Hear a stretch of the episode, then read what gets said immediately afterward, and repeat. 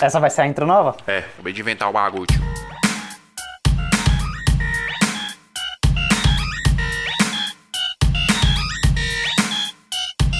Salve, salve, seguidores da nossa querida Zandinha, bem-vindos a mais um episódio do Santa Mãe do Iso Seu podcast sobre audiovisual. Eu sou o Fio Rocha e hoje a gente vai falar com o Matt Como do Brasil! Seria o... Como é que é o nome dos outros caras lá que faz os bagulho? Como é que é o nome? Tem vários, tem o Matt Como, tem qual que é? Suncoder. Taylor Cut Films. Bom, pessoal, e aqui eu tô do meu lado aqui, pessoalmente, fisicamente, com o Danilo Costa. E aí, galerinha? Diretamente dos Estados Unidos da América, Breno Nassimbene. É nóis aqui nessa bagaça. Diretamente de Realengo, Renan Harrison. E aí, rapaziada, tudo tranquilo? Tranquilo, morador? Todo mundo tá suave aí? Como é que tá geral aí? Tá tudo tranquilo? E o nosso convidado mais que especial aqui, o cara que viaja o mundo todo fotografando e filmando por aí, Victor Fernandes, mais conhecido como Victor in the World. In the World. Eu gostava mais quando era Around the World, hein, Victor? E aí, galera, tranquilo? Pô, tive que trocar. Jogada de marketing. Quando era Around the World, a gente, quando a gente ia encontrava o Victor, pessoalmente a gente falava Around the World, Around the World. Bom, pessoal, vamos falar então aqui sobre as experiências do Victor viajando pelo mundo aí, carregando equipamento, tirando foto, filmando. E acho que vai ser um programa bem divertido. Você está ouvindo Santa Mãe do Iso Alto. Pessoal, recadinho aqui. Antes de mais nada, precisamos divulgar o nosso PicPay. Sabe por quê, cara? Porque a gente tá com um monte de gasto nessa bagaça. O bagulho é caro. Fazer podcast, além de dar muito trabalho, é caro, hein, Adriano? Pelo amor de Deus, mano. É verdade, cara. São muitos servidores, é muitos custos, é edição, é tudo que a gente tem que pagar. São milhões! Milhões! milhões de dólares! Milhões de dólares. Pessoal, é, É sério difícil. mesmo. A gente fez dois planinhos lá pra vocês ajudarem a gente. Se você aí é como muitos de nós que não tem muito dinheiro aí, né? Ajuda com cinco conto, plano top lá no PicPay. É só você baixar o aplicativo PicPay aí no seu celular, no seu Android, no seu iPhone. E lá na busca você pesquisa por PicPay. Por PicPay, não. você pesquisa por Santo Tamanho do Iso Alto, já vai aparecer lá os dois planinhos pra você. O primeiro é o top, plano de 5 conto. Nesse plano aí, a gente vai, a gente vai mandar um obrigado aí pra todo mundo que ajuda a gente com cincão, né? O que, que é cincão, né, mano? Você, dependendo da Verdade. padaria, você não compra nem dois pão. É Nem dois uma bolacha negresco.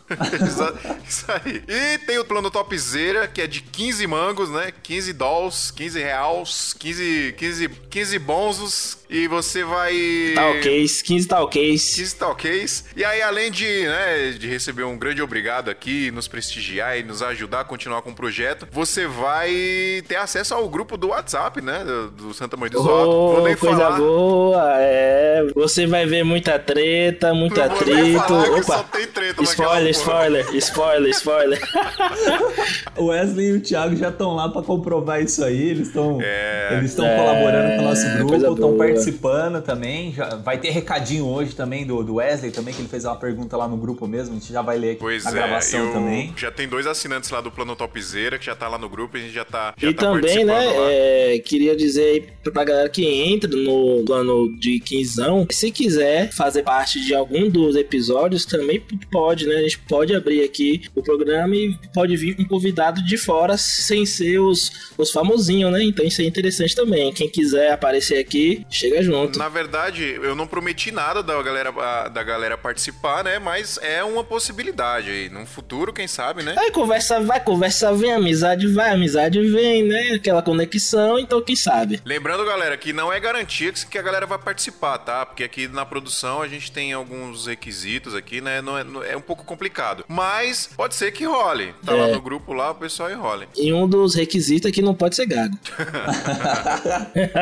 Ó, e galera, quem não tiver o PicPay ainda, tá? Quem não fez cadastro, não utilizou o CPF para cadastrar o PicPay, a gente tem um código promocional que ganha 10 reais de benefício mesmo do, do próprio PicPay, né? Dinheiro grátis. Dinheiro grátis. Você já entra no PicPay com crédito de 10 reais, né? E aí você pode fazer o que quiser. Quiser sacar para sua conta, quiser utilizar para investir aqui no, no Santa Mãe do Iso Alto, aí você vê o que você quiser, né? E aí o código é 7R, R de rato, U de urubu e a letra W de, sei lá, de World Wide Web. World. World. É, mas aí tá na descrição também 7RUW para quem não fez cadastro no PicPay. Aí ganha 10 reais de crédito assim que fizer o terminar o cadastro. Show de bola, pessoal. E o segundo recadinho aqui é do nosso patrocinador Brasil Box, pessoal lá da Brasil Box que apoia, acredita no nosso projeto aqui, apoia a gente aqui, ajuda. E é o seguinte, galera, duas coisas. Primeiro, se você precisa comprar equipamento aí, você quer pagar o melhor preço, com o melhor atendimento, o melhor prazo aí para você receber, o pessoal fala muito bem da Brasil Box, só vocês ir lá no Instagram deles, só procurar aí Brasil Box com Z, é, e X no final, obviamente. Você vai procurar lá no Instagram, você vai ver, eles postam vários depoimentos lá da galera que compra, o pessoal fala muito bem. E aqui por experiência própria mesmo, eu já tive experiência de comprar equipamento lá com o pessoal da Brasil Box, cara, não tem para ninguém. E aí, galera, para comprar, acessa o nosso link que é bit.ly barra então bit.ly barra Box. Você vai acessar o site da Brasil Box. Tudo que você comprar por esse link, a gente também vai receber uma comissãozinha lá, então você também vai estar tá ajudando a gente aqui, beleza, pessoal? Vai tá ajudando nós, é. Exatamente. Então, corre lá no site da Brasil Box, ajuda a gente, compra lá com a galera que a pessoa da Brasil Box está apoiando a gente aqui. Então, é importante vocês ajudarem também, porque a comunidade vai girando assim, todo mundo ganha, todo mundo fica bonito, todo mundo fica legal e sensual.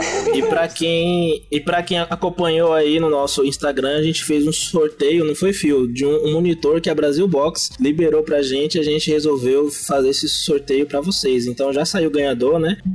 É, então se você quiser mais um sorteio desse, vai lá no Instagram da Brasil Box e comenta, quero mais um sorteio no Santa Mãe do Iso Alto pra você ver. Isso aí, pessoal. Fala, vai lá no, no Instagram da Brasil Box e pede o pessoal mandar mais coisa aqui pra gente, pra gente sortear. E só lembrando aqui, pessoal, esse sorteio que rolou no, no nosso Instagram de um monitor que o pessoal da Brasil Box mandou pra gente, eles não mandaram esse monitor exatamente pra gente sortear. Na verdade, eles mandaram e falaram: ó, a gente tá mandando aí um monitor pra vocês. Aí, se vocês quiserem revender, se vocês quiserem doar, se quiserem fazer qualquer coisa pra ajudar aí na produção do podcast, fica à vontade de vocês. E a gente escolheu fazer, né, esse sorteio pra. Lógico, a gente tinha o intuito de é. divulgar o, o, Instagram do, do Santa Mãe do Iso Alto, né, pra gente ganhar mais ouvintes, mais seguidores e tal. Mas o intuito, o maior intuito também era ajudar a comunidade e mandar aí pra alguém esse monitor, né? E mandar um salve aí pro Luan, então, que ganhou o monitor. A gente já entrou em contato com ele, já estamos com os trâmites aí pra mandar um monitor pra ele. Ele, ele está lá felizão da vida. Exatamente.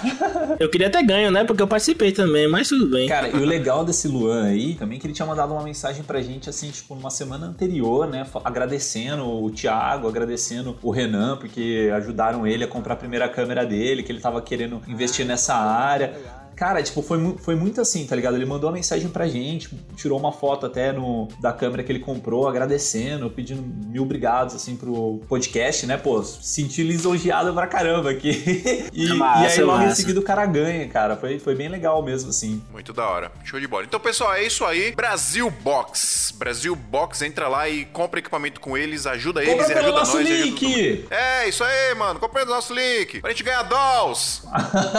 pessoal, a gente vai, vai ler os e-mails agora que a gente recebeu. E se você não quiser ouvir, se você quiser pular direto pra pauta, só pular pro número aí que o robozinho vai falar para vocês. 19 minutos e 30 segundos. Então, pessoal, vou ler primeiro e-mail aqui do Tiago Oliveira. Buenas, moçada. Buenas. Me chamo Tiago Oliveira, aspirante na fotografia. Comecei a me interessar pelo audiovisual após ensaios da minha noiva, gestante, e futuramente fotos da minha filha. E com isso fui atrás de informações, sites, vídeos, podcasts, livros, o que consigo absorver estou indo atrás e tals. Comprei uma câmera há duas semanas, o Nikon D70S, com lente Sigma 18-125, com fungos. Comprou lente com fungo, mano. Só vi uma semana depois. E ontem acabei quebrando o zoom tentando desmontar para filmar. para limpar, tentando desmontar para limpar. Parabéns, lição aprendida. É uma Nikkor 50mm 1.8. Com esse Muito material boa. em mãos, tô treinando todos os dias diversas situações, luzes, configurações de iOS, shutter, white balance, etc. Até a máquina se esgotar e eu comprar outra. Isso é assim que se faz, mano. Não compra, não compra Eu outra. acho que não era iOS, eu acho que era ISO, tá? Configuração de ISO. É que acho que o corretor corrigiu é verdade, iOS. É verdade, é verdade. Enfim, continue aí. Enfim, que tal um episódio sobre os cuidados com equipamento, dicas e afins? Muito bom. Ademais, era pra ser até mais, ficou ademais. A qualidade sonora de vocês é ótima, eventualmente rola uns cortes nas vozes, mas acredito que seja a conexão dos participantes. Há alguns momentos de confusão quando todo mundo fala ao mesmo tempo, mas depois se organizam. Escuto pelo Spotify. Pô, Thiago, muito obrigado pelo e-mail, cara. A gente Valeu, tem sim mano. planos de fazer um episódio sobre cuidados com equipamentos. O, inclusive, o Gabriel tem que participar desse episódio, porque o Gabriel é o cara que mais tem cuidado com equipamento aqui. Os equipamentos dele não dão problema. Ai, a gente tem que publicar aquele meme seu, velho. Tá demais. Principalmente se você mora no litoral que nem eu, você, você tem que ter um cuidado a mais, que nem eu tenho, igualzinho. Exatamente. E sobre o áudio aí, cara, a, a gente na verdade tem alguns probleminhas aqui. O primeiro deles é conexão mesmo, quando corta aí, geralmente é conexão. Mas a gente grava os áudios aqui, cada um no seu computador, separado, bonitinho, mas não são todos os episódios que todos os participantes conseguem gravar. A gente acaba usando a gravação da internet mesmo, então acaba tendo ter esses, esses problemas aí. E todos esses feedbacks são bons que a gente sempre tenta melhorar. O negócio da confusão das falas aí, a gente também tá tentando melhorar com isso. Estamos em constante eu melhoramento. acho que a maioria das confusões é minha, né? É o que faço, pelo jeito. Ainda bem que você sabe, mano. Ainda bem que você sabe. Vou ler o segundo e-mail aqui então. E-mail do Marcelo Mac. Marcelo é de Dourados e ele só não atua no, no segmento pornô. Oh, meu Deus do céu. que é isso, Marcelo? É porque lá no nosso. Quando manda direito e-mail direto do nosso site, uma das perguntas lá para o e-mail é o que faz no audiovisual, né? Aí ele respondeu, só não atua em pornô. Aí ele falou: Galera, parabéns pelo conteúdo. Conheci há pouco tempo. Promoção do monitor. Ah, a promoção da Brasil Box aí. É. e o crossover com a sala de edição também, que foi um episódio muito, muito, muito foda. Top. É, mas comecei a ouvir desde o primeiro e estou achando sucesso demais. Acabo me identificando com várias situações contadas nos episódios. Deixo aqui meu agradecimento pelo conteúdo Plus Ultra que vocês estão produzindo. Abraço a todos. Ô, valeu, Marcelão. A gente tá, tá, tá tentando, cara. Vamos, vamos, conforme o tempo, a gente vai melhorando aí o conteúdo e as histórias, né? Eu acho que é história de audiovisual, né? Então, assim, a gente O intuito acaba é se esse, o intuito é identificando esse. mesmo, né? Identificação através de história mesmo, porque acho que tudo é igual, né, velho? É, é, é história de casamento, cara. Tipo, todo mundo vive casa... casamento assim, é, é sempre as mesmas coisinhas, né? Uma um pouco mais, outra um pouco menos, mas é, é bacana, cara. É gostoso quando é assim. Show de bola. Ô, Gabriel, Sim? sua missão de ler o último e-mail aí do Renan. Nossa, gente, o Gago vai ler. Então vamos lá, respirem fundo. Quem, é, quem, quem quiser pular o meu e-mail, vai lá daqui uma hora e meia, viu? Que vocês vão voltar pro episódio. Vamos lá, eu recebi um e-mail aqui de Renan Almeida. E aí, Renan, e ele diz o seguinte: Salve, meus queridos do Santa Maria do Alto. Salve, mano. Tudo de boa? Salve. Meu nome é Renan Almeida, tenho 28 anos e sou de São Paulo, terra do nosso amigo Fio aí, ó. Yeah. Estou começando há pouco tempo na carreira de videomaker, unido com uma T5i e muita vontade de aprender. Meu querido, você tem tudo já. Vamos seguindo aqui. Primeiramente, gostaria de agradecer a vocês por todo o trampo que tem feito no podcast. Graças a vocês, o meu tempo de estudo não fica limitado a apenas assistir vídeos e ler blogs, mas como posso também aprender no metrô e ônibus ouvindo a Santinha. É isso aí, esse é o intuito. Também gostaria de dizer que, graças a vocês, eu consegui uma namorada. Mano, não tô, Gabriel não tô participa do bagulho. Não consegue namorado e os ouvintes conseguem. Eu não tô. Mano, não tô lendo isso, velho. Mas beleza, beleza. Ele colocou aqui uma de. Sim, eu fui fazer um trampo junto com uma fotógrafa e falávamos sobre o podcast. Eu contei sobre o de vocês. Aí eu peguei o telefone dela pra passar o link. Ó, que safado, mano. Era só falar santamente do dois alto que ela iria achar, mas não, tem que pegar o número, né? Tá certo. Passei o link via WhatsApp e começamos a conversar sobre muitas outras coisas e hoje namoramos. Obrigado por isso, meu amigo. Eu não tô crendo nisso. Peraí, peraí, peraí, Eu peraí, não- peraí. Palmas pro profissional aí, por favor. Palmas. Palmas pro profissional. Esse realmente foi profissional, velho? Ó, eu vou fazer uma, uma, uma pequena pausinha aqui só pra dizer ao, ao, ao, Renan aí, meu amigo, meus parabéns, viu? Você tem uma ótima câmera em mãos, vontade de aprender é tudo que você precisa mesmo, certo? Com essas duas coisas, você vai muito longe. E agora, agora eu acho que no mínimo que você pode fazer é virar o nosso, o nosso, o nosso Patreon, né, velho? Entra ali ajuda a gente, já que a gente ajudou com uma namorada, e isso não tem valor. É PicPay, Isso cara, não é- tem valor. É PicPay, né? Petro não, viado. Isso, nosso PicPay.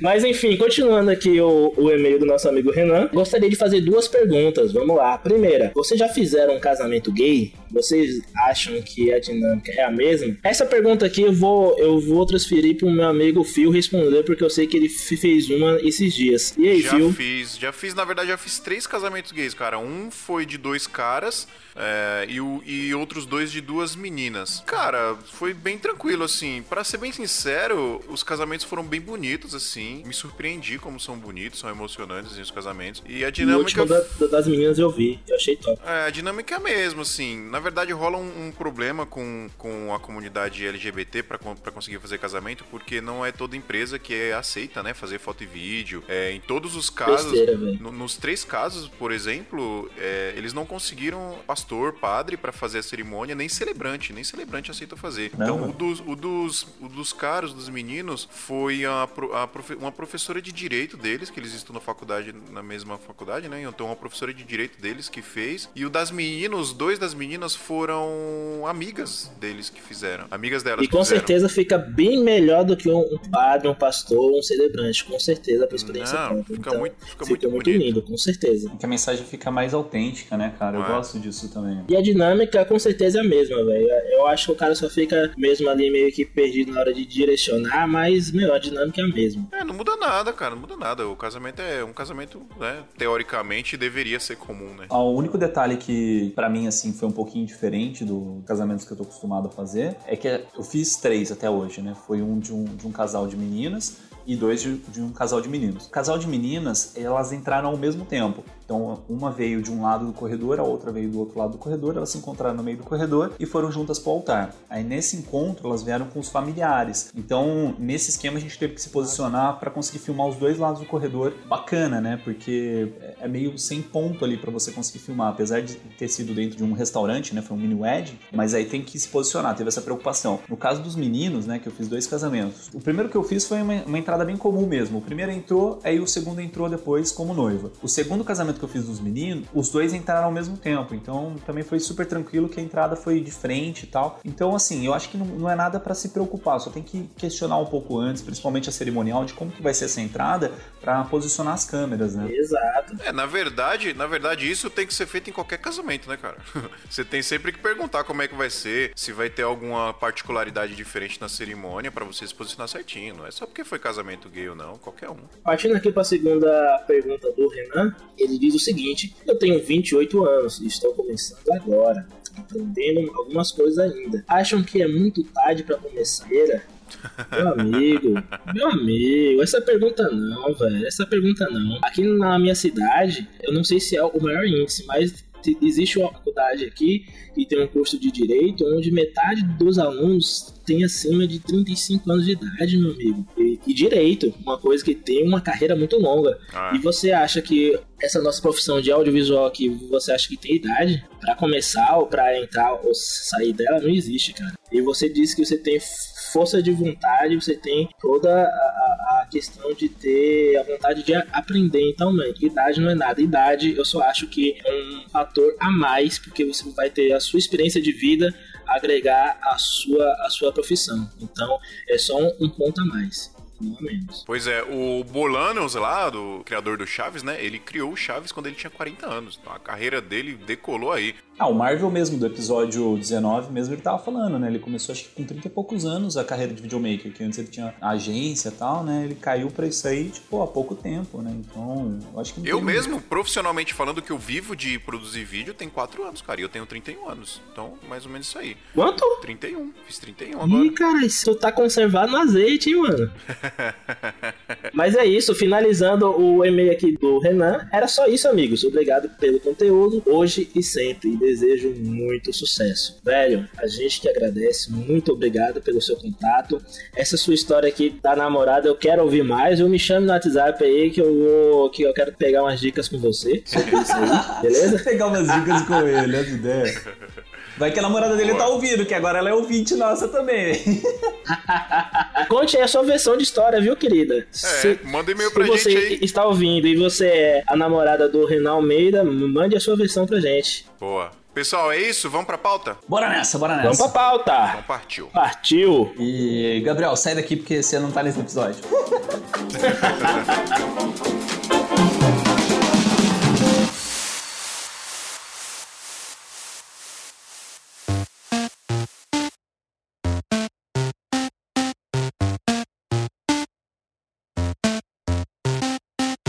pessoal, o Vitor Fernandes é meu brother. A gente já trabalhou junto algumas vezes. Eu nem lembro como é que eu te conheci, Vitor. Você lembra, mano? Não faço ideia. Você falou que você, você não era DJ? É verdade, você produzia uns eventos, né, antigamente? Isso. Pode crer, mano. Ai, caralho, é uma viagem, né, mano? A gente fazia uns bagulho muito antigamente. E aí você começou a fazer vídeo. E na verdade eu tenho um monte de dúvida aqui pra te perguntar que eu nunca te perguntei pessoalmente. A gente não tem diálogo, cara. É, realmente. Você viu que tristeza? Que amizade é essa?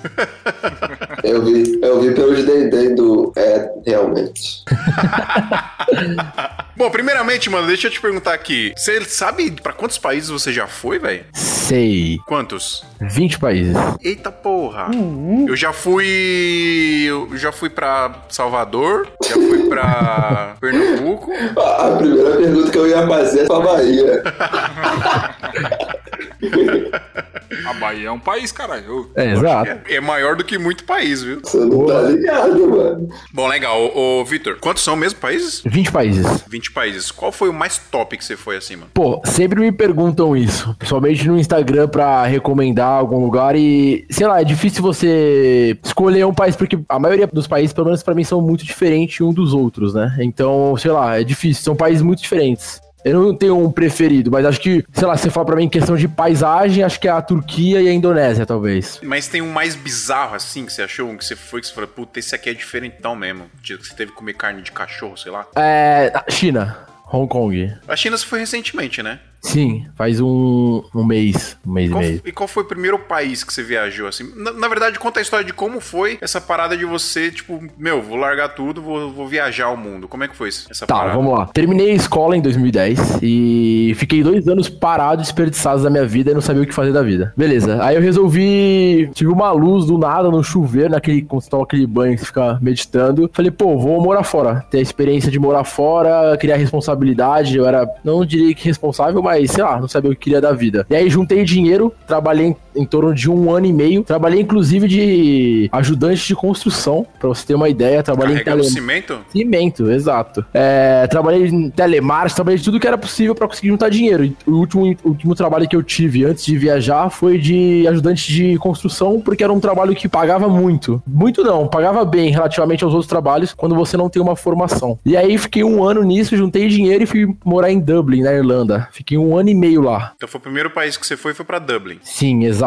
E- Morar e estudar, teoricamente. Por que, que você escolheu Dublin, mano? Cara, vários fatores. Primeiro, é um país onde você pode estudar e trabalhar ao mesmo tempo. Então, era a única forma de eu conseguir me manter lá. Não tive ajuda do meu pai, só um tapinha nas costas e vai lá, filhão, acredita em você. Se fode aí. É, mas ele sempre, mas sempre incentivou, na real. Essa parte é legal. Tipo, ele sempre incentivou, mas manda bala lá. Meus pais também incentivam. Ele fala assim, pô, quando é que tu vai sair de casa? Só fica pensando filho.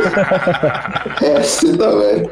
E aí, Dublin ajudava nisso porque você, enquanto você podia estudar, você podia trabalhar. E na época, o visto em Dublin era de um ano. Então, era seis meses estudando, seis meses de férias. Então, você podia trabalhar part-time, que era 20 horas enquanto você estudava. E depois full-time, que era 40 horas enquanto você, teoricamente, tirava suas férias. Outro fator é porque era na Europa, então era mais fácil para viajar. Na Europa tem as low cost, né, que são as companhias é, aéreas baratas. Então, tem uma mobilidade mais fácil pra você conseguir viajar lá. Ah, é, mano? Lá tem, tipo, pra você viajar de avião de mais baixo do que classe animal? É, tipo, relativamente muito barato. Eu fui da Irlanda pra Amsterdã, por exemplo, por 24 euros, ida e volta. É, mas 24 euros dá quase 3 mil reais, né? É.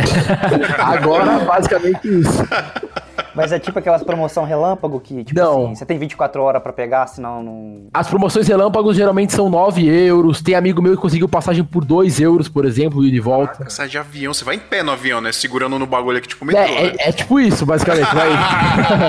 E tipo, se você não levar a mala, você paga só os 12 euros. Mas se levar a mala, você paga mais do que a passagem normal. É, basicamente isso. O voo é extremamente apertado. Você não inclui bagagem de mão. Então, geralmente, quando você faz uma viagem curta, você somente leva a bagagem de mão, você não consegue despachar mala. Tem. é, Não inclui nada, na real. Mas é uma forma de você conseguir pagar barato e conseguir viajar, né? Ah, considerando que é ida e volta, né? Dá pra se virar, mano. Verdade. E, e como que começou a parada da fotografia? Você começou primeiro fazendo foto, né? Você queria fazer foto das viagens e tal, ou já foi com vídeo também? Eu sempre gostei muito de fazer vídeo. Sempre. Tipo, foi uma coisa minha assim. Eu não praticava isso. Tanto que até eu ir pra Irlanda, eu nunca tinha feito um vídeo. E quando eu fui pra Irlanda, eu vendi meu computador e vendi meu celular. Então eu fui sem nada, absolutamente nada. A primeira primeira viagem oficialmente que eu fiz pra conhecer um país e etc. foi a Turquia. Eu fiquei 13 dias na Turquia sem um celular, sem nada. Tipo, eu imprimi uns papéis no Google Maps e fui com papel. A única coisa que eu comprei quando cheguei na Irlanda foi uma GoPro, que na época era Hero 4 Black. Então você primeiro começou fazendo vídeo, né? Exato. Ah, mas eu fazia foto também com a GoPro, né? Não, sim, eu fazia o, o que dava, né? E como eu, era, eu fui sozinho nessa viagem, então eu tirava foto, tentava filmar e etc. E começou assim, basicamente. E você foi sozinho, tipo, com a cara e com a coragem e vambora, vamos ver o que acontece. Basicamente isso. Foram 13 dias sem internet. Meu inglês era uma merda na época. Eu sabia falar ABC o máximo ali. Tempo verbal, esquece. Era só help, food e ia indo.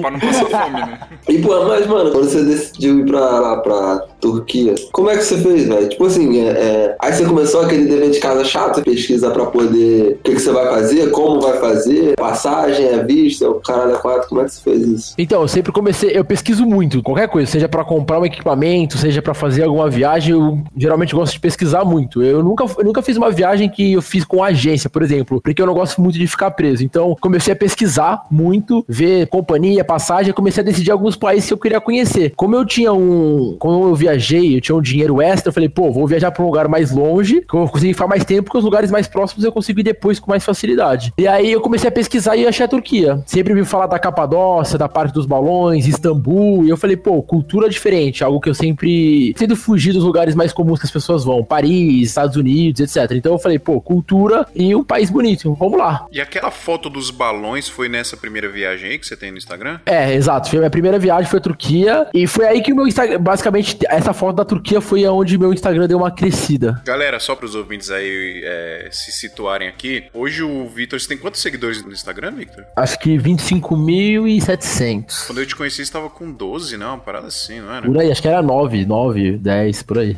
É. E aí, essa foto do balão, vocês vão lá no Instagram do Victor, a gente vai deixar aí na, na descrição do podcast. Hoje tá Victor, Victor in the World, né? Exato. Em inglês. E aí, vocês procuram lá essa foto do balão, acho que é a foto mais curtida sua, né? Ou é aquela que você pula no deserto de, de sal lá? Já passou. Agora a foto mais curtida é a da baleia que eu postei recentemente. Show de bola. A galera entra lá e, e vê como é que é. Mas voltando aqui lá, lá pra primeira viagem. Você postou essa foto, tipo, despretensiosamente ou você queria mesmo postar no Instagram pra galera curtir e tal? Como é que foi?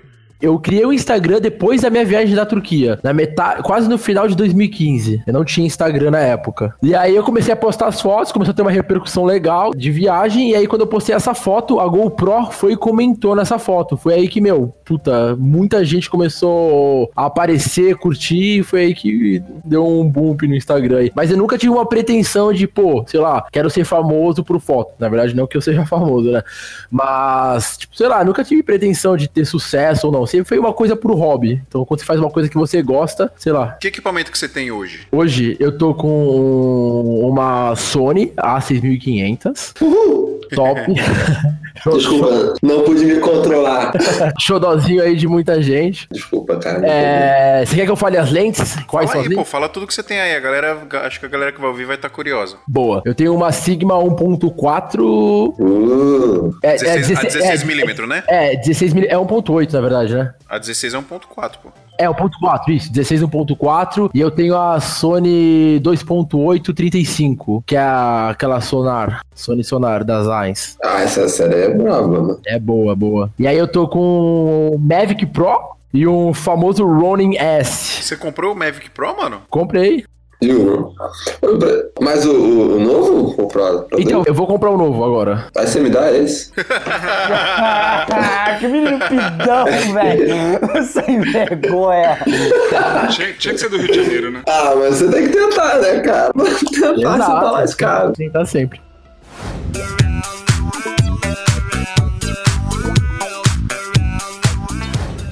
Hoje você mora em São Paulo, né, Vitão? Isso, morando Você, no grupo. você mora e trabalha aqui, né? O que você Isso. trabalha com o quê? O que, que você faz? Então, eu tô trabalhando na parte de. Eu comecei nessa empresa que eu tô, chama Stone, ela trabalha na parte de soluções e meios de pagamento. e Eu comecei como vendedor da empresa, nada relacionado. E recentemente eu fui promovido pra área de comunicação da empresa. Agora eu tô fazendo vídeo e o que eu gosto. Show de bola. Cara, dos países que você viajou, qual foi o país que você teve mais dificuldade pra entrar com equipamento? Cara, eu nunca tive tanto problema pra para equipamento, mas já tive que abrir tudo, tirar sapato, abrir mala, mostrar equipamento por equipamento, tanto nos Estados Unidos quanto no, no Chile. Vamos focar nos Estados Unidos então. Como é que é viajar para os Estados Unidos com equipamento ou sair de lá com equipamento? Tipo, você já comprou equipamento lá e voltou pro Brasil, certo? Certo. E como é que é essa experiência, mano? Conta aí pra gente o workflow disso, de você Então, não- entrar com o equipamento, sair com o equipamento de lá. Tudo meu eu comprei lá fora, né? Pouca coisa eu comprei aqui no Brasil. Então, não sei, não sei se eu posso considerar que eu tive sorte, mas eu nunca fui barrado em, em nada. Então, eu sempre tive tranquilidade pra entrar, principalmente o Ronin S, que é tipo um trambolho gigante. Abri, tranquilo, passou. Acho que, por exemplo, na minha mochila, o que os caras embaçaram foi o cortador de unha, tá ligado? Mas também, né? Você queria matar alguém dentro do avião, né? Porra.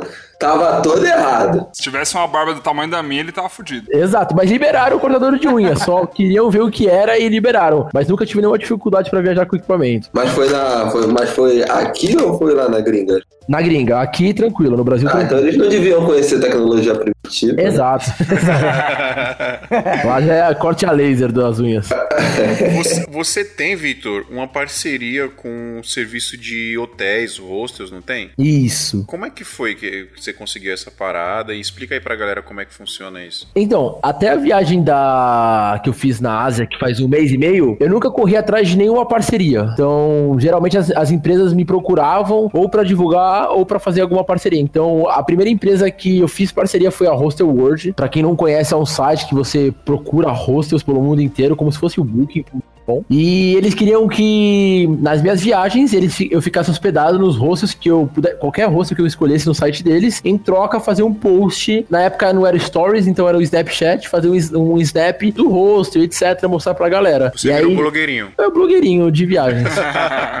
Ô, Vitão, deixa eu emendar aqui então já uma pergunta. Eu acompanhei sua viagem na, na Ásia que você fez há um mês atrás. Fiquei acompanhando os stories, até pra falar pros ouvintes aí, quem puder acompanhar os highlights lá no, no Instagram do Vitor, cara, tá muito show. É, tem eu- muita coisa e eu- foda mesmo. E eu queria te perguntar como é que foi essa parada, porque eu tô ligado que você chegou e tava você e um brother, e vocês passaram um perrengue do caralho pra depois você começar a fechar umas parcerias legais com uns lugares muito fodas. Como é que foi esse todo esse trajeto aí? Na verdade, as, as acomodações que eu fiquei nessa viagem, eu fui atrás, foi a primeira vez que eu corri atrás, falei, pô, vamos, se a galera já veio até mim, eu vou procurar pra ver se dá certo. E aí eu acho que se eu não me engano, mais de 300 e-mails atrás de acomodação, algum tipo de parceria, e dessa vez eu não optei pro hostel, eu optei por resorts, eu fui no booking.com, listei dos mais caros pro mais baratos e comecei a mandar e-mail decrescendo. E muitos responderam, como eu fui em temporada pra Indonésia e Filipinas, agosto é temporada lá, é, muitos lugares queriam fazer parceria comigo, mas não dava por conta de ser a época que eles, teoricamente, eles ganham dinheiro e recebem mais pessoas.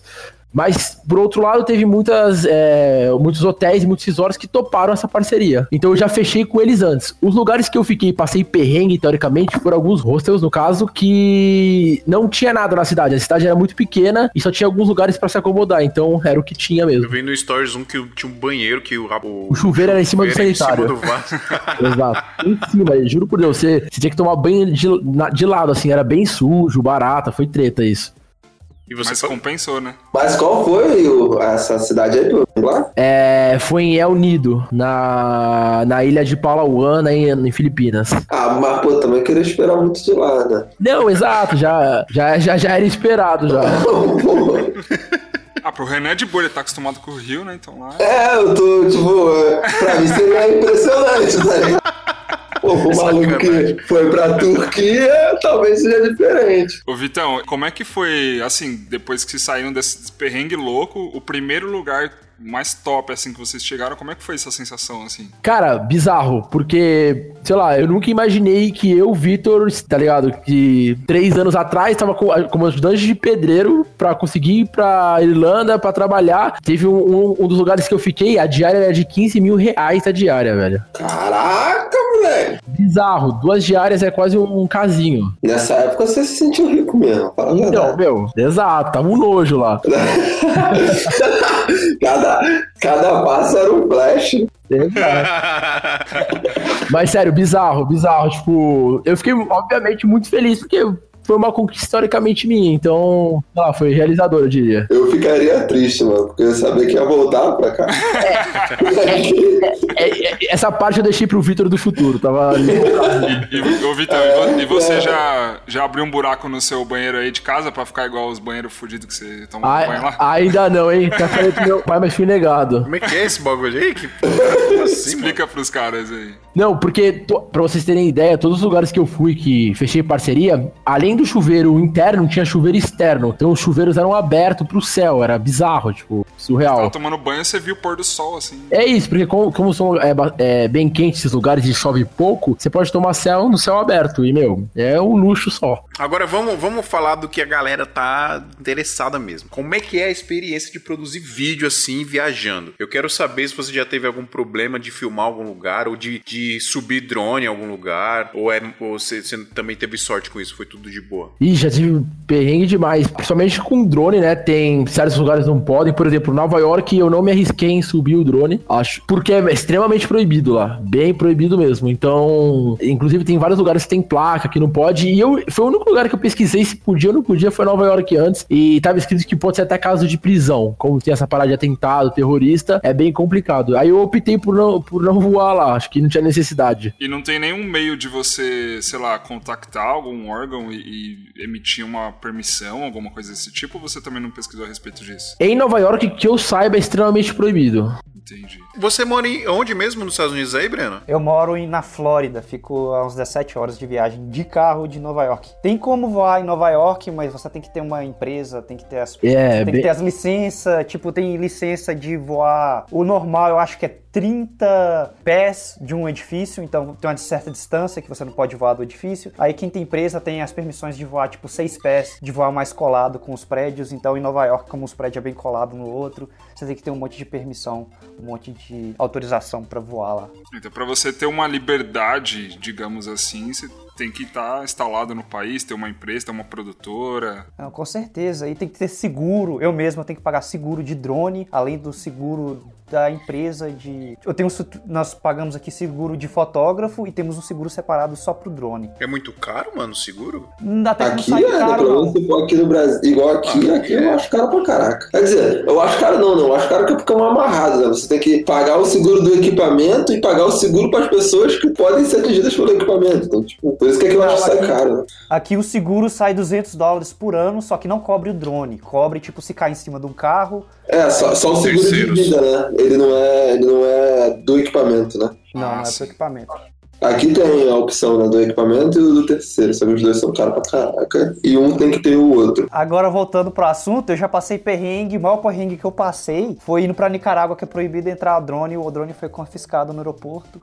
E me devolveram quando eu voltei pra cá pros Estados Unidos. E eu tive que pagar uma taxa, uma porcentagem do drone por cada dia que o drone Cada dia que você Cara, ficou lá, tu, pagou o hotel do drone? É, praticamente. pagou o estacionamento do drone lá. Eu dei aquele jeitinho brasileiro. Eu falei, ah, o drone tá batido, vou olhar aqui o preço de um drone batido. A gente paga o preço do drone batido, né? BR sempre BR, né, cara? É, exato. Inclusive, é, no Machu Picchu também, eu tive. Eu fui com o meu drone também, foi confiscado lá. Tentei subir lá, eles pegaram meu drone, ficou um tempo com eles, depois eles liberaram. Em Machu Picchu não pode, né? Você É, lá, história pra- lá é mega proibido. Algum outro lugar que vocês tentaram subir drone e não rolou? Ah, eu tive alguns problemas no deserto do Atacama, no Vale de la. Lá também é proibido, tem placa. Eu tentei subir e não rolou. Já veio segurança, pediu pra baixar e sem chance. Foram bem tranquilos, mas literalmente não podia. E lagunas altiplânicas também no São Pedro do Atacama. Você entrou num assunto aí que eu fiquei curioso. Você falou que nesse lugar aí foi tranquilo. Teve algum lugar já, você, o Breno, que vocês já tentaram subir e vocês foram abordados de uma forma mais enérgica, assim, pelas autoridades? Comigo não. Autoridade nunca não, mas aqui os vizinhos aqui já me encheu o saco já. Você tá voando esse drone em cima da minha casa, vou chamar a polícia. Ninguém, ninguém deu um Caralho, tiro de, sério, de airsoft no seu drone, não, Breno? Não, não, não, ainda não. aqui é bala, aqui é mais fácil comprar um revólver do que um É, um verdade, airsoft. né? Eu acabei de chegar ontem da Europa e eu nem levei o drone por causa que não podia entrar no cruzeiro. O pessoal falou: ah, olha aí, eu pesquisei. O único jeito de levar era tipo entrar no cruzeiro sabendo que ia ser confiscado e deixar eles confiscar. Só que lá na maioria das cidades grandes da Europa também não pode voar, não. E nos lugares pequenos também tinha placa falando que não podia voar. Então eu nem levei, perdi nada por levar porque todos os lugares que eu fui era proibido. Não sei se vocês acompanharam aí um tempo atrás o, o fotógrafo Lucas Pinhel, não sei se todo mundo conhece, ele foi preso, né, em Paris por voar. Ah, lá. eu vi. O Azar. cara, Fiquei o cara foi preso. Eu, com o Mavic, voou preso. Ficou 24, acho que foi de 24 horas, eu acho. Não tenho certeza. Caralho, não sabia disso não, mano. É, treta. Barcelona tinha uma multa de 400 euros por voar, então acho que se não pagar essa multa que tá recusado de pagar, eles devem te prender. 400 euros, isso dá quantos mil reais? Uns 28 Ah, mil? dá, dá o meu. Acho que o meu carro, o meu palinho.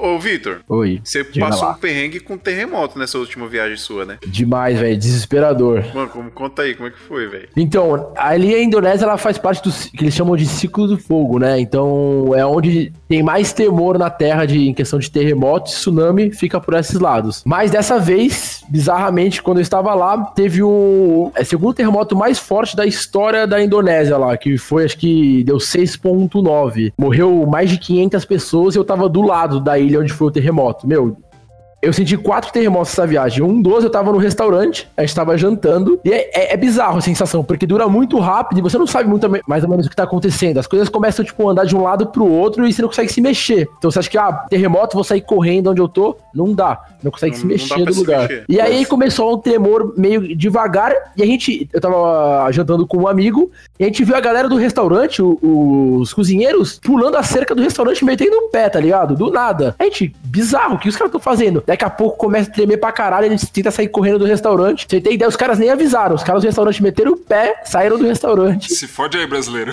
É, foi tipo isso. E a, e a e a galera em choque. Caraca, velho. E aí vocês viram, tipo, as telhas caindo, Então, as paradas caindo? Nesse terremoto, basicamente não. Beleza, nessa mesma noite, teve um outro terremoto que foi o mais forte. Foi aí que morreu 500 pessoas na ilha de Lombok. Eu tava em Bali. É, não, mentira, eu tava em, eu tava em Nusa Lembongan, que é uma ilha e fica embaixo de Bali. É, a galera inteira, porque a gente fez, eu fiz uma parceria com uma vila que ficava no alto da ilha. Então, como era o ponto mais alto da ilha, quando deu esse terremoto, todo mundo da ilha subiu pra nossa rua, onde ficava a vila. Não tinha mais nada do lado da vila, era só mato, porque estavam com medo de tsunami, né? Então, a galera foi se alojar no, no ponto mais alto da ilha. Só pra galera se situar, quando ele fala vila, é, é a casa, é o resort, né, que você tava. Isso. Porque vila, talvez algumas pessoas não, não Então, associem. como se fosse um quarto de hotel, só que chama vila. Geralmente a vila é um quarto, é uma casinha, mais ou menos, como se fosse um vila, uma, uma vila, na verdade. Tem piscina privativa, quarto, etc.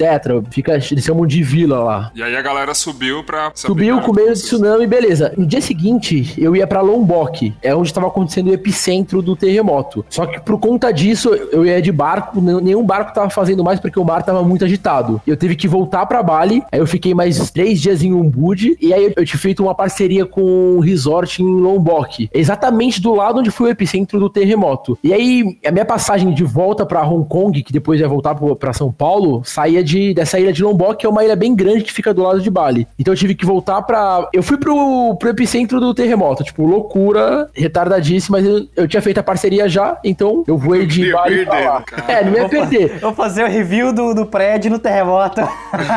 Você era daqui do Rio, mano, antes de ir pra São Paulo? Você é muito corajoso. E aí, eu. A gente falou, demorou três dias, nada. Tipo, tinha muita vilarejo destruído. A gente falou, vamos voar, pô. A chance de acontecer um terremoto? Muito difícil. E a gente foi pro resort. O resort, metade do resort estava interditado. Tinha uma parte do resort que tinha sido destruído, porque era, era 3 quilômetros do epicentro. Então tinha muita coisa destruída em volta. O resort estava lá. Beleza. Aí a gente ficou, dormiu um dia no dia seguinte, onde a gente fazia, a gente curtiu o dia no resort. Meu, acontece o terremoto de novo. Foi o segundo mais forte desde 100 anos. Aí sim, parede caindo, o chão da piscina subiu, pra você ter ideia, os azulejos da piscina subiram. Meu, a, a galera gritando, desesperada. Essa parte foi surreal. Eu falei, meu, vem aqui que Morri. parti. É, o meu medo, na real, nem era o terremoto em si. Seu era... medo era perder os equipamentos, eu tô ligado. Exato. tinha, acabado, tinha, eu ia ainda pegar o Ronnie S em Hong Kong, então, meu, nem consegui nem pegar ainda. o meu medo real era de tsunami, né? Pô, tsunami não tem muito o que fazer. E durante esses eventos você acabou nem fazendo stories, né? Porque você, você fez stories acho que antes e depois. Eu, não- eu não cheguei a ver nenhum assim durante alguma coisa acontecendo. Teve, que é a do Highlights, Lombok. Caraca. Eu, eu gravei um stories logo após o terremoto. A galera em choque, os azulejos caíram, parede, uma galera meio que se machucou dentro do resort. Isso. Nossa, esse eu não cheguei a ver, não. Cara. Bizarro, bizarro. Ô, Vitor, Oi. é, quando você vai viajar, geralmente, você vai acompanhado? Com quantas pessoas você vai? Como é que funciona isso? Ah, boa, boa pergunta. Então, eu faço. Eu não gosto de viajar em grupo, grupo grande. Acho que, ainda mais pra mim que tiro foto, tento filmar os lugares, etc. Eu paro muito tempo em um esporte, por exemplo, que eu acho que vale a pena perder tempo ali. E quando você viaja em grupo, é difícil todo mundo seguir você, entendeu? Muita divergência de opinião. Mas eu já viajei sozinho, mas eu sempre tento viajar com mais uma pessoa pra me auxiliar. Ah, bacana. É, e nunca me chamou, né? Bom, eu vou- eu vou- No- na, na tua primeira, pelo sozinho, isso, foi sozinho. você sentiu, tipo assim, uma real diferença na criação de conteúdo a ponto de justificar você ter que chamar outra pessoa mesmo, sabe? Assim, fala assim, cara, pô, gente, seria muito bom, seria muito bom que você fosse, porque por causa disso, disso, daquilo. Ou assim, ah, cara, se não der, a gente vai. Dá, dá pra criar. Não que, não que não fique mais difícil, mas dá pra fazer. Entendi. Bom, minha opinião, tipo, uma vontade sempre minha, antes de te responder, foi sempre viajar com alguém do, do meio do audiovisual. Nunca tive essa experiência ainda. Sempre viajei com um amigo que eu fiz um breve curso ali, um tutorial com ele, um workshop, pra ele aprender a mexer na câmera e aprender a tirar foto. Ó, o fio tá disponível. Então. Senhor. E aí é legal conversar com uma pessoa que já tem noção de foto, noção de vídeo, então. Então não chama o fio, não. É, então, aí já. Eu opto por viajar com alguém porque a pessoa ajuda a carregar os equipamentos, esse é um ponto positivo. Ah, isso é bom. É bom. E geralmente, o meu foco sempre é natureza, lugar paradisíaco. Então, o acesso sempre é muito difícil. Então, por exemplo, no Peru, eu já fiz um trekking de 7 horas com o equipamento subindo um Phantom 3 nas costas. Mano, é. Caraca. Então, por exemplo, esse trek era de 5 horas, eu fiz em 7 por estar carregando excesso de equipamento. Então, você acaba andando mais lento. Então, andar com alguém ajuda tanto pra carregar os seus equipamentos. E geralmente, eu tô tendenciando a fazer mais foto minha. Não só foto de paisagem. Então, tipo, quando você vê aquela paisagem e tem um cara lá em pé na paisagem, geralmente precisa de alguém pra tirar essa foto. Ah, entendi. E o setup que você tem hoje, tipo assim, é o- basicamente é o que você recomenda pra uma viagem ou você fala assim, caralho, se eu tivesse algo, al- algum outra lente, algum outro acessório, daria pra poder fazer algo, sei lá, mano, que justificasse, assim, não que o conteúdo não seja bom, mas que elevasse, ou tu fala assim, não, cara, eu acho que esse setup pequeno, cara, o setup que resolve tudo, eu me encontrei nele aqui e todos os meus problemas ele é a solução. Então, eu não me importo muito de carregar peso, porque eu sempre penso na qualidade final, como que vai ficar, seja foto, seja vídeo, o material. Então, isso não é um problema. Mas ajuda muito, a- ainda mais é mobilidade, se você tiver um equipamento menor. Então, por exemplo, a Sony A6500 pra mim é o suficiente, por enquanto, entendeu? Não, tem necess- necessidade de um upgrade de algum aparelho maior. Então, acho que o que eu tenho hoje é o suficiente pra fazer conteúdo bom.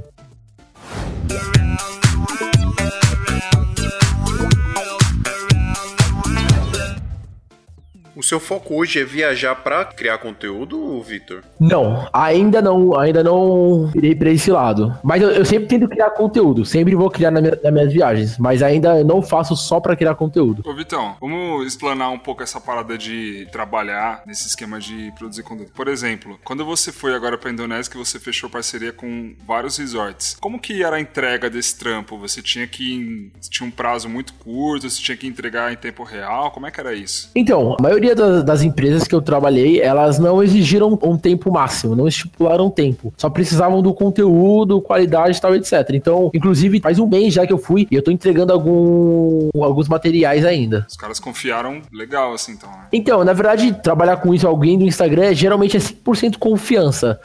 Então, teve alguns lugares que eu tive que assinar contrato, termo de responsabilidade, mas é aquele negócio, o cara tá lá na Indonésia, se eu não entregar aqui o material pra ele, obviamente eu vou me queimar, mas nada impede, entendeu? Você vai ser preso por isso, né? Sim, E exato. aí, mas você levou o notebook na viagem também pra. Levei, eu chegou a editar alguma- editava, exato. Então, por exemplo, teve alguns trabalhos de vídeo que eu gravei em vídeo na vertical pra stories, que eu fiz pra alguns resorts, que eu entreguei no mesmo dia. Então os caras piraram, entendeu? Então, tipo, essa parte foi legal. Legal. Que notebook que você tem, mano? Eu tenho um Mac 13 polegadas. Sabia, Playboy.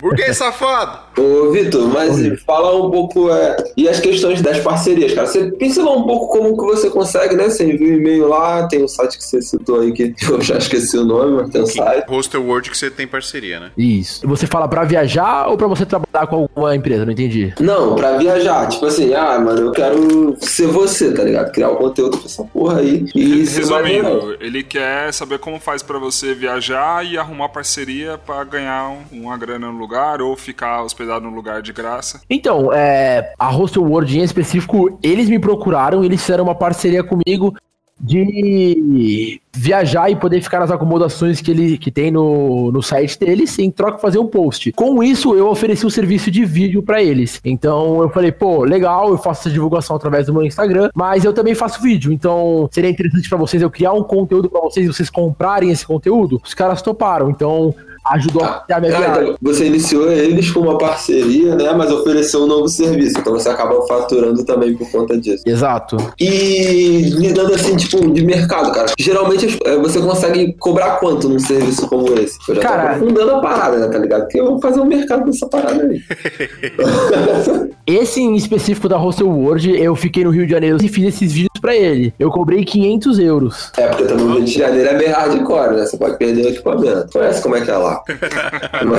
Eu calculei isso porque, tipo, não sei se, se é um valor dentro do mercado, mas eu imaginei pra gringa, tá ligado? Então, acho que não é um valor alto pra ele, se é uma coisa mediana. Então, emendando nessa pergunta do Renan, você acha de suma importância você já ter uma certa relevância nas, nas mídias sociais pra você fechar um tipo de parceria dessa? Ou você não precisa ser tão, tão famoso ou ter tantos Então, posts? cara, se você for ver o mercado em si e comparar o meu Instagram, eu sou minúsculo, bem pequeno, comparado realmente quem faz viagem e tal e etc. E, co- e, e comigo funciona, entendeu? Eu não comecei tendo mil seguidores, comecei tendo zero seguidores.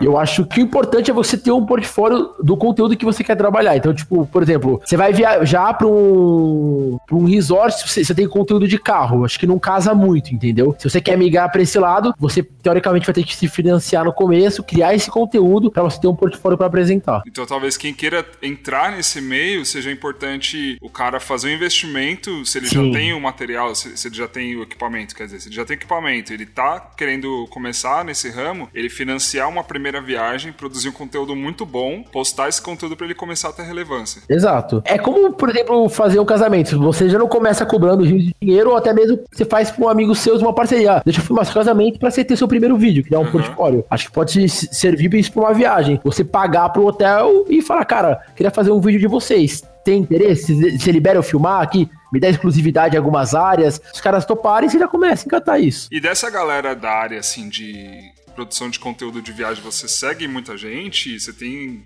alguém pra indicar pra gente? Quem Suas você- referências, Suas quais referências, é.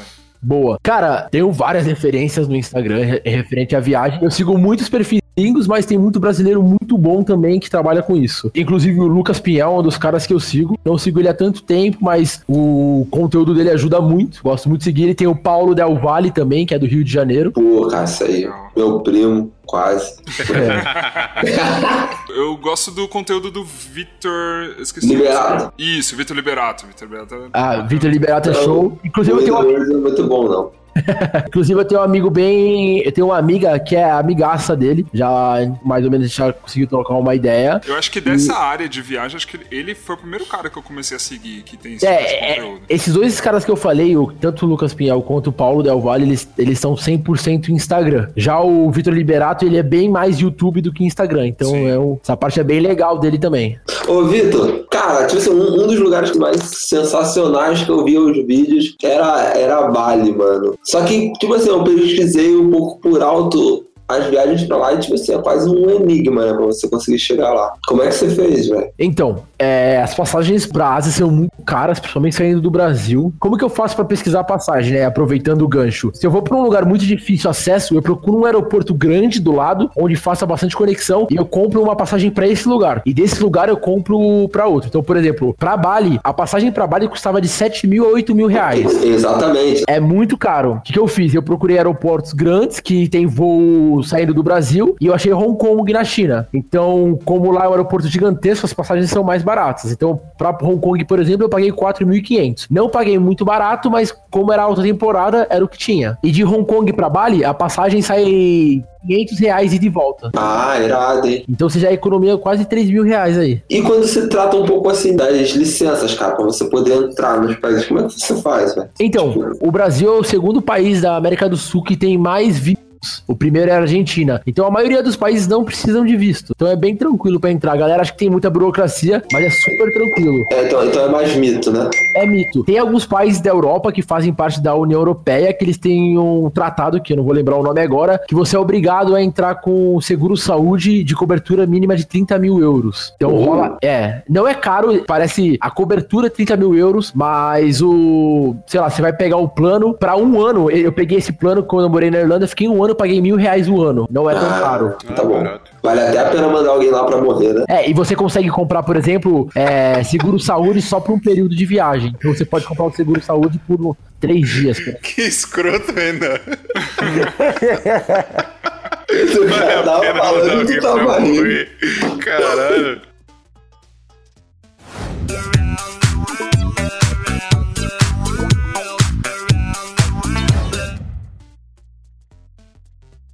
Ô, Vitão, fazer uma outra pergunta aqui. Dos lugares que você foi, dos países que você foi, você chegou a ter alguma rejeição da galera local, sei lá, produtora, ou algum cara independente que famoso no, na região? Teve, rolou alguma coisa desse tipo ou não? Você chegou a Não, conhecer nu- alguém e tal? Nunca rolou, é, mas já rolou de conhecer é, pessoas de que tiram foto no Instagram e a galera sempre foi sempre bem receptiva. Pô, você tira foto pra onde tal, você faz vídeo. Ah, e aí você acaba trocando Instagram com a pessoa. Então você acaba acompanhando o trabalho de outras pessoas.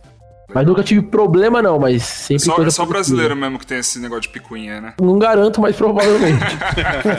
Você já esbarrou, mano, com, com alguém na gringa que tu era fãzaço e acabou batendo de frente lá? E, não, ainda não. e com quem você gostaria de esbarrar? Cara, pra trocar ideia, gringo. Isso. Não, sei lá, mano, qualquer um que tu admira o trampo aí que falaria assim, não, mano, eu gostaria de encontrar de tal em tal lugar, porque ia ser maneiro pra caralho. Ah, tem um que vocês comentaram que eu sou mega fã dele, que é o Jordan, que é do Taylor é, Cut Filmes. Meu, eu sou, é, eu sou mega fã dele como pessoa e pelo trabalho dele. Então eu acompanho bastante o trabalho dele. Seria um cara, acho que legal pra trocar ideia. Um cara que tem muita experiência, né? E o Pedro Marquinho? Quem é Pedro Marquinhos? O Peter McKinnon?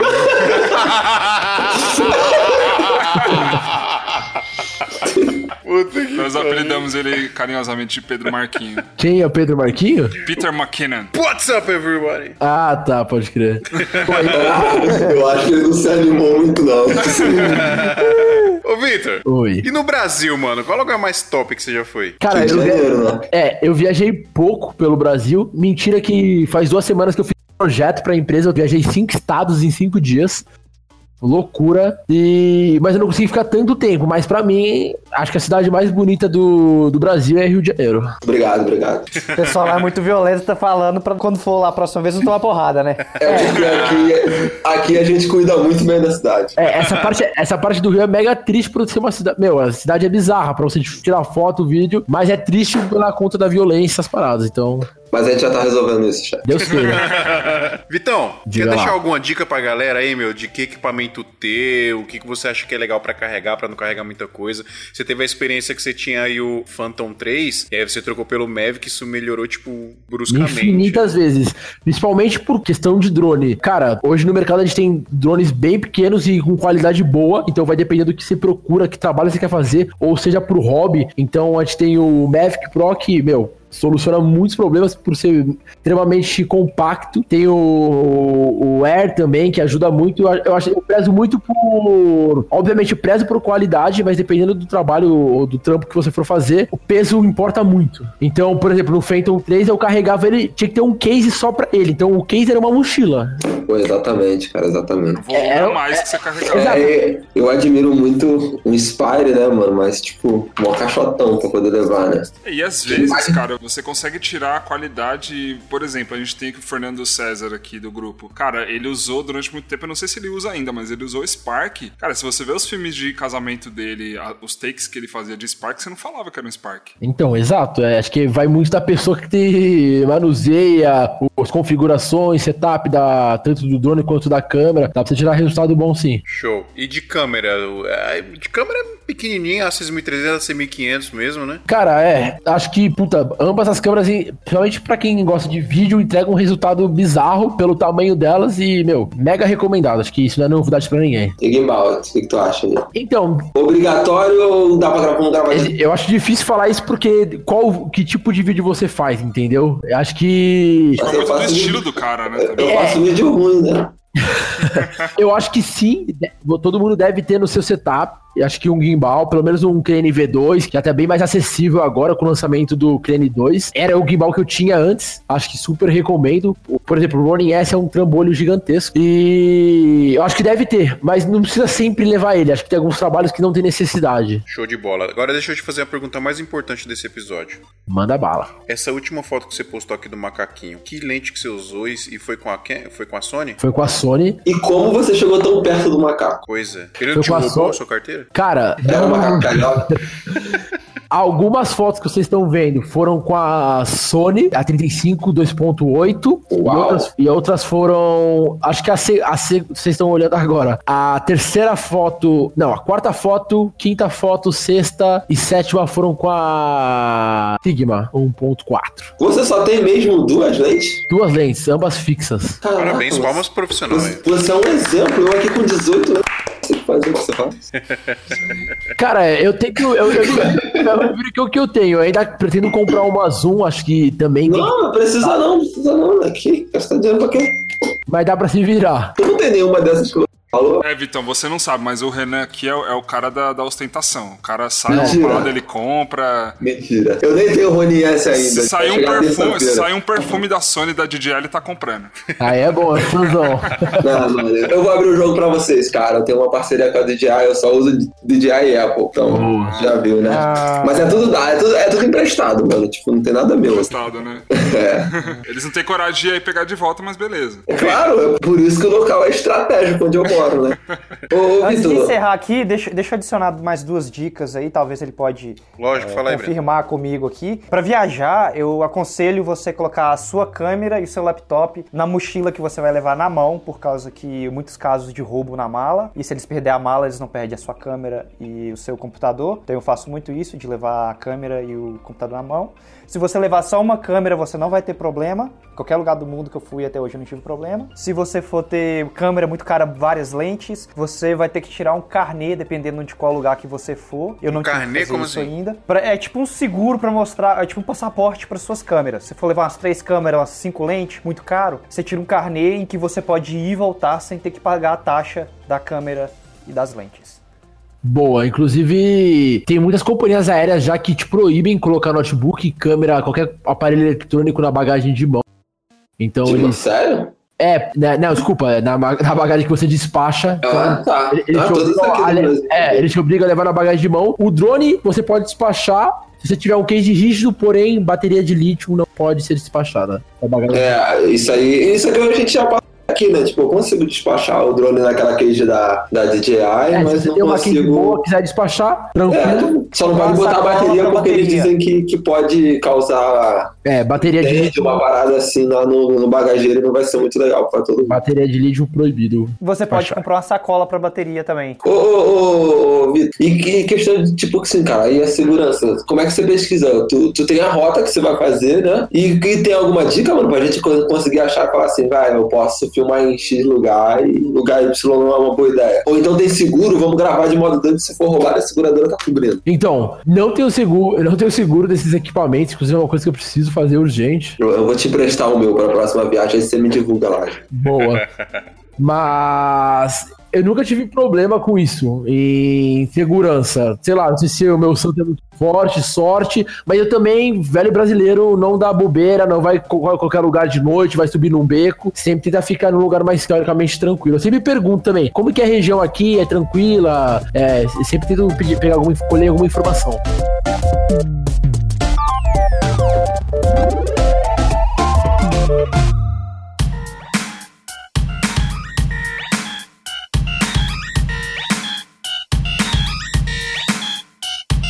Ô, Vitor, Oi. faz seu jabá aí, mano. Como é que os caras te encontram aí nas social medias? Vamos lá, galera. O meu Instagram é Victor in the World. Na verdade, eu posto tudo por lá em questão de Não, vídeos. não, peraí, peraí, peraí, peraí, peraí, peraí. É Vitor? Victor in the World. Não, peraí, peraí. O Breno, como é que é? Victor in the World. Aí, mano! Ah, Victor in the World.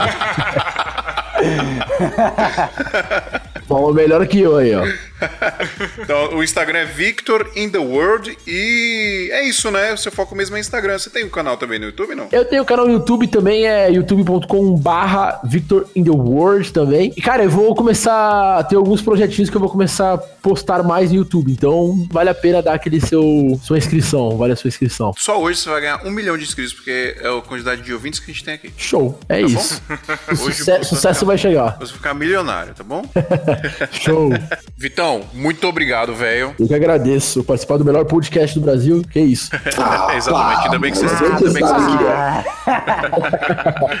Ah, eu queria falar, ó, que apesar de não participar muito aqui, o Breno, na Simbene, ele é da casa, ele é do Smia, né? É que ele trai a gente, ele tá focando no canal do YouTube dele, ele não tá nem aí pra gente aqui, mas ele é da Tá casa. blogueirinho. e a gente tá pra gravar um episódio sobre casamento aí, né, Breno? Porque você faz casamento aí nos Estados Unidos, então acho que é legal contar as experiências de como é filmar casamento aí, então logo Por menos enquanto eu só fiz nos Estados Unidos, mas eu já tenho marcado pro Haiti e talvez Brasil. no Brasil. Talvez eu fazer no Brasil. Não vem pra cá não, cara. Vai roubar Foi, nosso hein? mercado aqui. Breno, Breno, vai, Breno vai fazer meu casamento aqui, mano, assim que der. O Renan vai casar com o Ronin dele. É.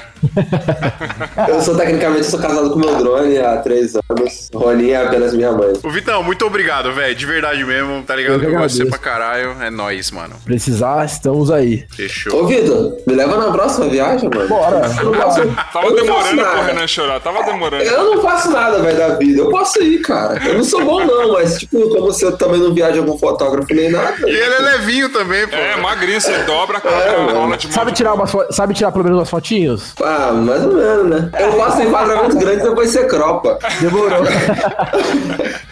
Pô, pessoal, valeu. Muito obrigado. Temos mais um episódio aí. Até semana que vem. Falou! Valeu.